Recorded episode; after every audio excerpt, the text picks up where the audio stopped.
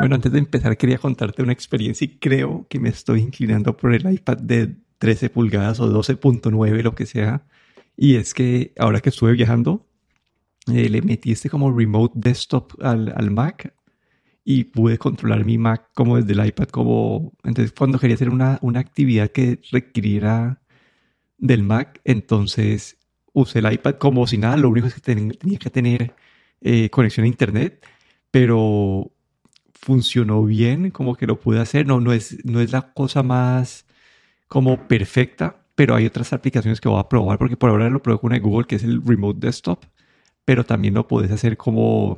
Hay una, por ahí vi una app en Mastodon que alguien mencionó que hace lo mismo, entonces estaré probando, pero el problema que tenía es que cuando estaba, pues la pantalla sí es muy chiquita, como que para hacer, yo trabajo como que en, en R y para hacer eso sí es la pantalla muy chiquita, entonces no sé, como que quiero seguir probando y creo que por esta razón me inclinaría eh, por la pantalla de 12 pulgadas porque digamos si estoy viajando y quiero usar el, el, Mac, entonces solamente hago, me meto a esa aplicación y, y controlo mi Mac personal desde, desde el iPad. Entonces tengo, así quedo con lo mejor de los dos mundos. Entonces creo que por ahora me estoy inclinando por, por el grande. Mm, vale, a ver lo que yo sigo con las 11 pulgadas. Dicen que viene para este principio de año, 2024, creo que para primavera, con pantalla OLED, así es que habrá que esperar, pero yo todavía sigo pensando que sí, para, si quieres trabajar con el remoto, con el desktop remoto, sí, obviamente una pantalla grande es necesario. Sí, vamos, vamos a ver en qué, en qué queda ahí, pero sí, yo, yo, yo esta, esta, esta prueba que le hice también la hice para pensando en marzo, que se, se rumora que salen los nuevos. Y sí, por ahora creo, creo, creo que me voy por el de 12 pulgadas. No sé si tal vez debería esperar a que salga, ir a cargar uno, a ver cómo, pues, la diferencia de tamaño. Pero, en fin, esa, esa nota de lado para arrancar con más drama en el mundo de inteligencia artificial. Y es que esta semana Google anunció su nueva iteración, su nueva versión de, su asistente, no asistente, pero su, su modelo generativo de inteligencia artificial que se llama, se Gemini. Y lo mostraron que es, pues, es lo, lo, que, donde se resaltaba es que es multimodal, es decir, que podés eh, hablar, en teoría le podés hablar, le puedes mostrar imágenes, le puedes escribir, entonces puede trabajar de diferentes maneras. Y dicen que también ha mejorado muchísimo la parte de programación, que lo están implementando también como que eh, con, con, los suites de aplicaciones creo que también están integrando pues a el modelo pequeño que funciona con el Pixel 8 Pro. Entonces, no sé, cuando yo, yo vi estos videos y dije, wow, voy a volver a empezar a, usar Bard más, porque también dicen que va a estar integrado ya a Bard. No sé, antes de que saltemos al, a la polémica, no sé, no sé, qué pensaste o qué, o qué viste hasta acá. Yo vi el vídeo de la demostración que hicieron eh, con ese Gemini y la verdad es que era bastante como, como si fuese algo digamos, muy avanzado, ¿no? Eh, como el, muy futurista, diría.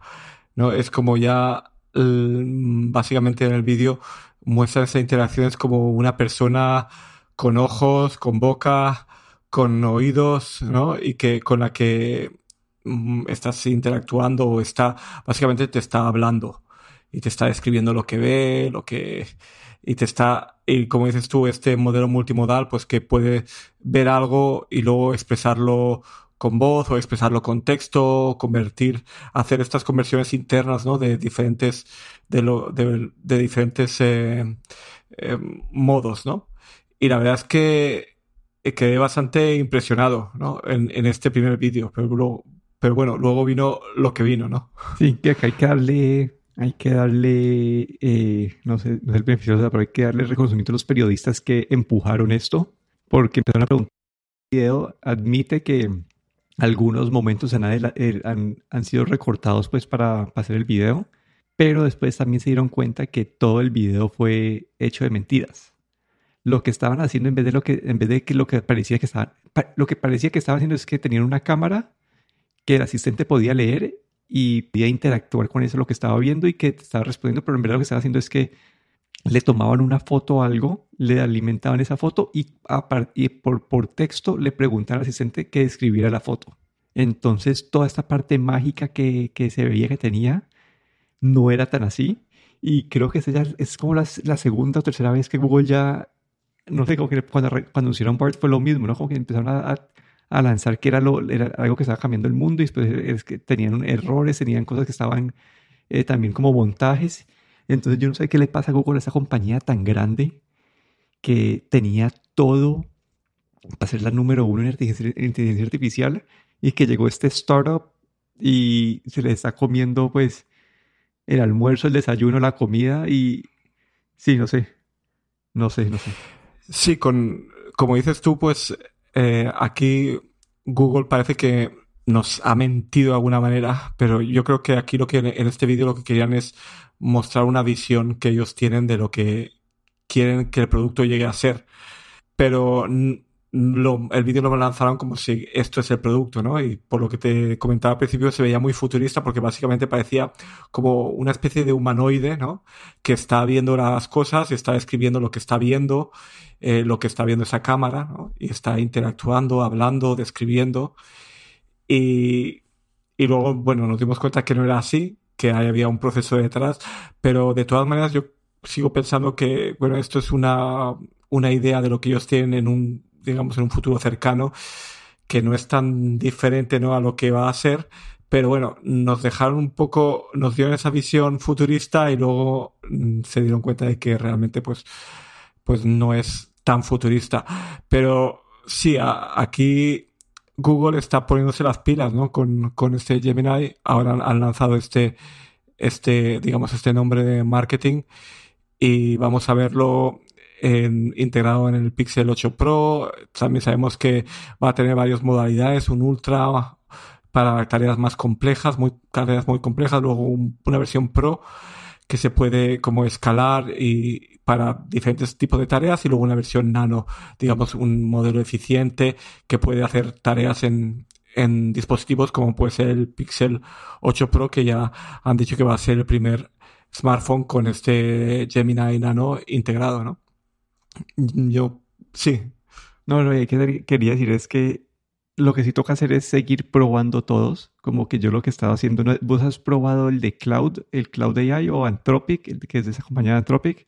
Sí, como que ahorita también tuvo una, una noticia esa semana y es que antes vos le, vos pasabas un, un, texto y estaba muy limitado pues a lo largo del texto que podía recibir como input, pero ahora hay como que 150 mil palabras, una cosa así, entonces le puedes dar un, un código completo y te lo ayuda a procesar entonces, lo que he estado haciendo yo es últimamente es eh, probando los tres. Como que ayer estaba que quería escribir una cosa, entonces le puse los tres el mismo input, me, los tres me, devolvieron algo y usé esos tres como para armar un solo, un solo texto y era lo que terminó usando para mí.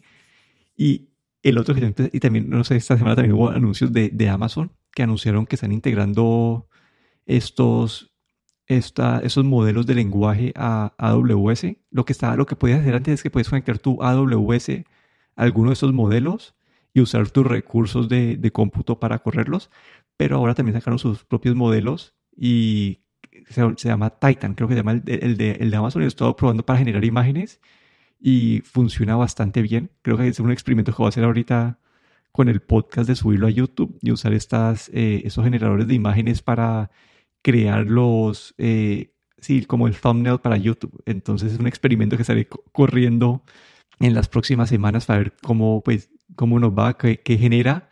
Pero sí, todos los thumbnails van a ser generados por, por este modelo. Por ahora el de Amazon, que he encontrado porque, no sé, como no sé si ha usado generadores de imágenes, pero el de, yo el otro que tengo es el de, el de Bing, pero Bing solamente te genera imágenes cuadradas y para un thumbnail necesito una imagen rectangular y el de Amazon te deja escoger las dimensiones. Entonces, por ahora me estaré inclinando por eso, al menos que alguien tenga una mejor propuesta.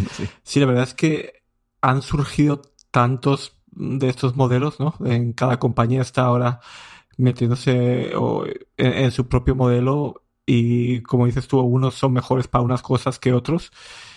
Eh, la única compañía que todavía no ha hablado nada y creo, no sé si es un poco secretista con esto, es Apple todos los rumores apuntan para el año que viene, pero creo que aquí se está quedando atrás. Pero sí, hay básicamente están las compañías de toda la vida, ¿no? Como Amazon, Google, Microsoft y luego todas estas otras eh, que han ido surgiendo alrededor, ¿no? Pero yo creo que esto va a ser como, un poco va a ser como los eh, buscadores, ¿no? Que hay varios, hay, está Google, está, bueno, Yahoo ya no sé si existe, pero está el de um, Bing, está DuckDuckGo y cada uno tiene unas unas partes más fuertes y luego después de todo pues hay que ver, hay que elegir qué más se acopla ¿no? a, tu, a tu estilo. Y con esto de, lo, de los de los eh, de la inteligencia artificial pues también yo creo que va a haber siempre uno más fuerte en una en un área que en otra pero bueno vamos a tener bastante de donde elegir sí vamos a ver en qué en qué avanza esto yo tengo un presentimiento que el de Apple va a ser completamente diferente y que ellos lo van a usar para como usos aplicados. Sí, yo creo que también va a ser como integrado, no va a ser algo que tú puedas acceder a él, digamos, a esta inteligencia artificial vía texto o algo. Va a estar integrado en aplicaciones, integrado en Siri, pero no va a ser algo como mm, definido como esto es, eh, aquí tienes un, una cajita donde puedes meter tu input y puedes luego preguntar o lo que sea, o poner imágenes y preguntar, sino que va a ser algo completamente metido en el sistema operativo y que va a hacer que va a continuar protegiendo su, digamos, su jardín amurallado de Apple. Y, va a ser algo que vas a poder utilizarlo dentro de su ecosistema, pero no va a ser algo, digamos, que de fuera puedas acceder a él. Sí. Y en otras noticias de acá, hablando ya de Apple, que hubo Ay, no sé cómo explicar, pero tuvimos, tuvimos esto del, era del, del, Nothing Phone que lanzaron esta aplicación de, de iMessage Después la tuvieron que cancelar porque se dieron cuenta que estaban, que era cero privado y que estaban mandando mensajes en, en texto puro sin encriptar. Y en, después salió esta compañía que se llama Viper. Y lo que ellos hicieron sí fue completamente diferente y es que estaban, estaban haciéndose pasar por un dispositivo de Apple y mandaban los, los mensajes directamente al servidor de Apple y básicamente decían, este celular de donde está llegando este mensaje es un iPhone o un dispositivo de Apple, entonces lo leía como un iMessage y podías tener, tenías casi que todas las funciones de iMessage ahí ya integradas. Apple reaccionó rápido, les cerró ese acceso, ellos dijeron, estamos buscando otra forma de hacerlo. Entonces va a ser como esta, pelea de, de, un gato y ratón a ver quién va tapando los huecos más rápido. Y yo creo que acá, no sé, como acá ya comprobaron, como que técnicamente en parte de ingeniería, que técnicamente pueden abrir el protocolo de Apple, que el iMessage lo pueden abrir y yo creo que eso, eso se, le va, se va a ir viendo a Apple cada vez peor. Como viendo que una compañía tercera, como que, no sé, en un par de semanas pudieron crear un iMessage para, para Android y que ellos están como que simplemente tumbándolo, cerrándolo. Creo que acá les va a llegar mucha presión y que van a tener que en algún momento sacar un API, sacar su iMessage para Android o algo porque esto se está viendo, no sé, para mí, para mí ya se ve feo. Como que no, no sé si la parte, si la razón técnica de ellos de que siendo que seguridad, que tal cosa, y por eso los, por eso tumbaron estos accesos, pero no sé, ya se ve feo. Yo, yo, bueno, eh, vi, vi, esta, el Viper Mini, eh, también salió un vídeo eh, donde comentaban cómo funcionaba básicamente lo que habían hecho de la tecnología, esto inversa, o que habían, habían visto cómo funciona el iMessage y, y, básicamente habían hecho una aplicación para interactuar con, con los servidores de iMessage. Decían que esta eh, ingeniería reversa eh, en Estados Unidos no es ilegal mientras sea para eh, para compatibilidad, eh, para creo que era algo así como si era para por inter, para interoperabilidad no es ilegal. Eh, pero claro, eh, se habían jactado bastante de todo esto, pensaban que, que, utilizan unos, estos códigos para hacerse pasar por un dispositivo Apple, pero que dicen que Apple de todas maneras tiene tantos otros, aparte de los iPhones y los iPads, hay otros dispositivos de empresas privadas que interaccionan con iMessage y que probablemente no los iban a, no se iban a tomar la molestia, a la molestia de bloquear estos dispositivos, digamos, que se hacían pasar por, por, uh, por dispositivos de Apple y hemos visto que Apple directamente lo, lo ha cortado, ¿no?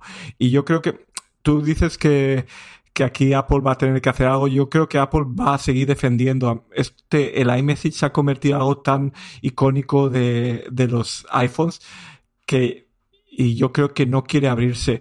De hecho, la Unión Europea eh, con esto de los gatekeepers que va a obligar a algunas compañías a abrir sus protocolos o a, interaccionar entre diferentes eh, protocolos como puede ser WhatsApp.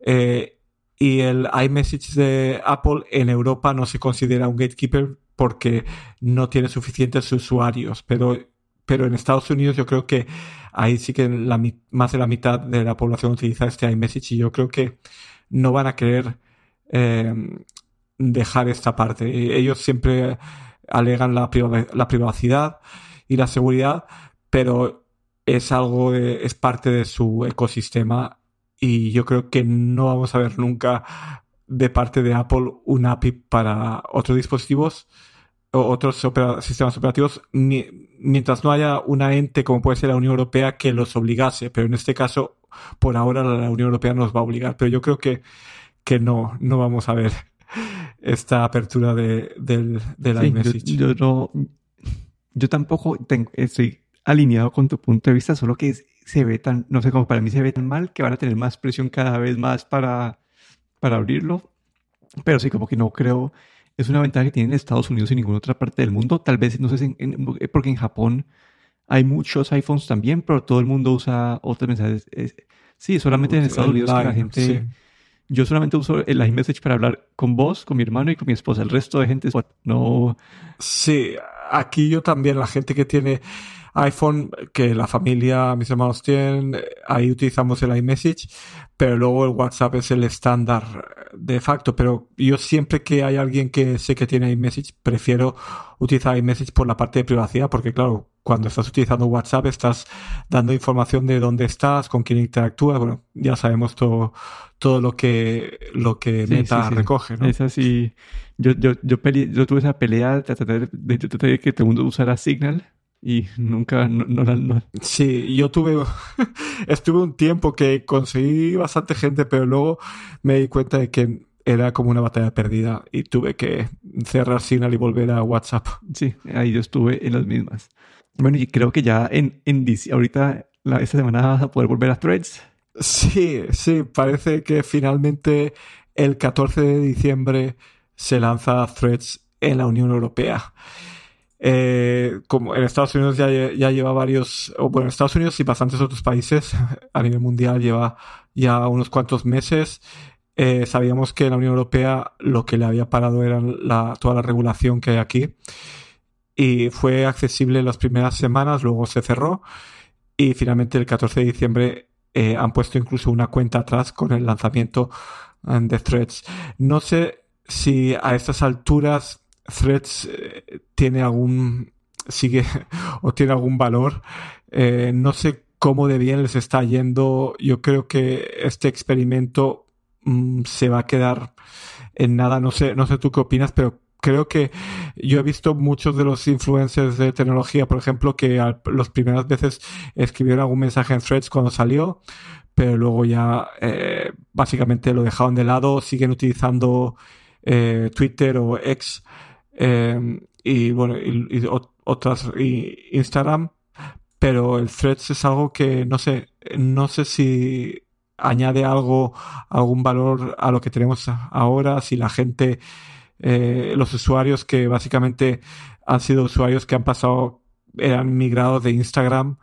Eh, no sé si realmente esta tiene, tiene, aporta algo esta, esta red. No sé tú qué opinas. No, yo estoy ahí alineado. Tengo que, yo, lo, yo, lo, yo la verdad borré la aplicación después de como un mes, dos meses, porque la dejé, nunca la volví a abrir. Tendría que volverle a dar una oportunidad a ver ya con el ecosistema más avanzado, más maduro, si le, si le encuentro algún tipo de valor, pero sí, no, la verdad lo dejé de utilizar también. Y una pregunta así de lado. ¿Al fin aprovechaste el Cyber Monday o el Black Friday para algo o nada? Mm, no, al final, al final no compré nada. No, me estoy esperando tantas cosas que, que pensé, porque pensaba en unos, en unos eh, auriculares de cancelación de sonido porque tengo los Beats Studio ya antiguos. Había visto los Pro, pero luego pensé que los eh, AirPod Max van a salir los nuevo, el nuevo modelo con USB-C de aquí poco, porque se cumplió esta semana, se cumplieron tres años, creo que desde, que se lanzaron. Entonces, al final me, me decidí esperarme. No sé tú cómo, cómo fue. No, no solo, el, solo el que lo que hemos hablado del, del disco duro, del SSD para, para Time Machine. Y ya, como que eso es lo único que, que compré. Sí ha sido una mejora grande porque ya no suena, como que no, no tengo ese sonido que casi se prendía el, otro, el otro disco duro era como que hacía su, su bulla, pero este hace, la, hace el backup mucho más rápido y no suena, entonces 100% contento con, con esa compra. Pero bueno, eso fue todo por hoy. Aquí me despido, Daniel Rosoro. Y aquí, el Ferrero.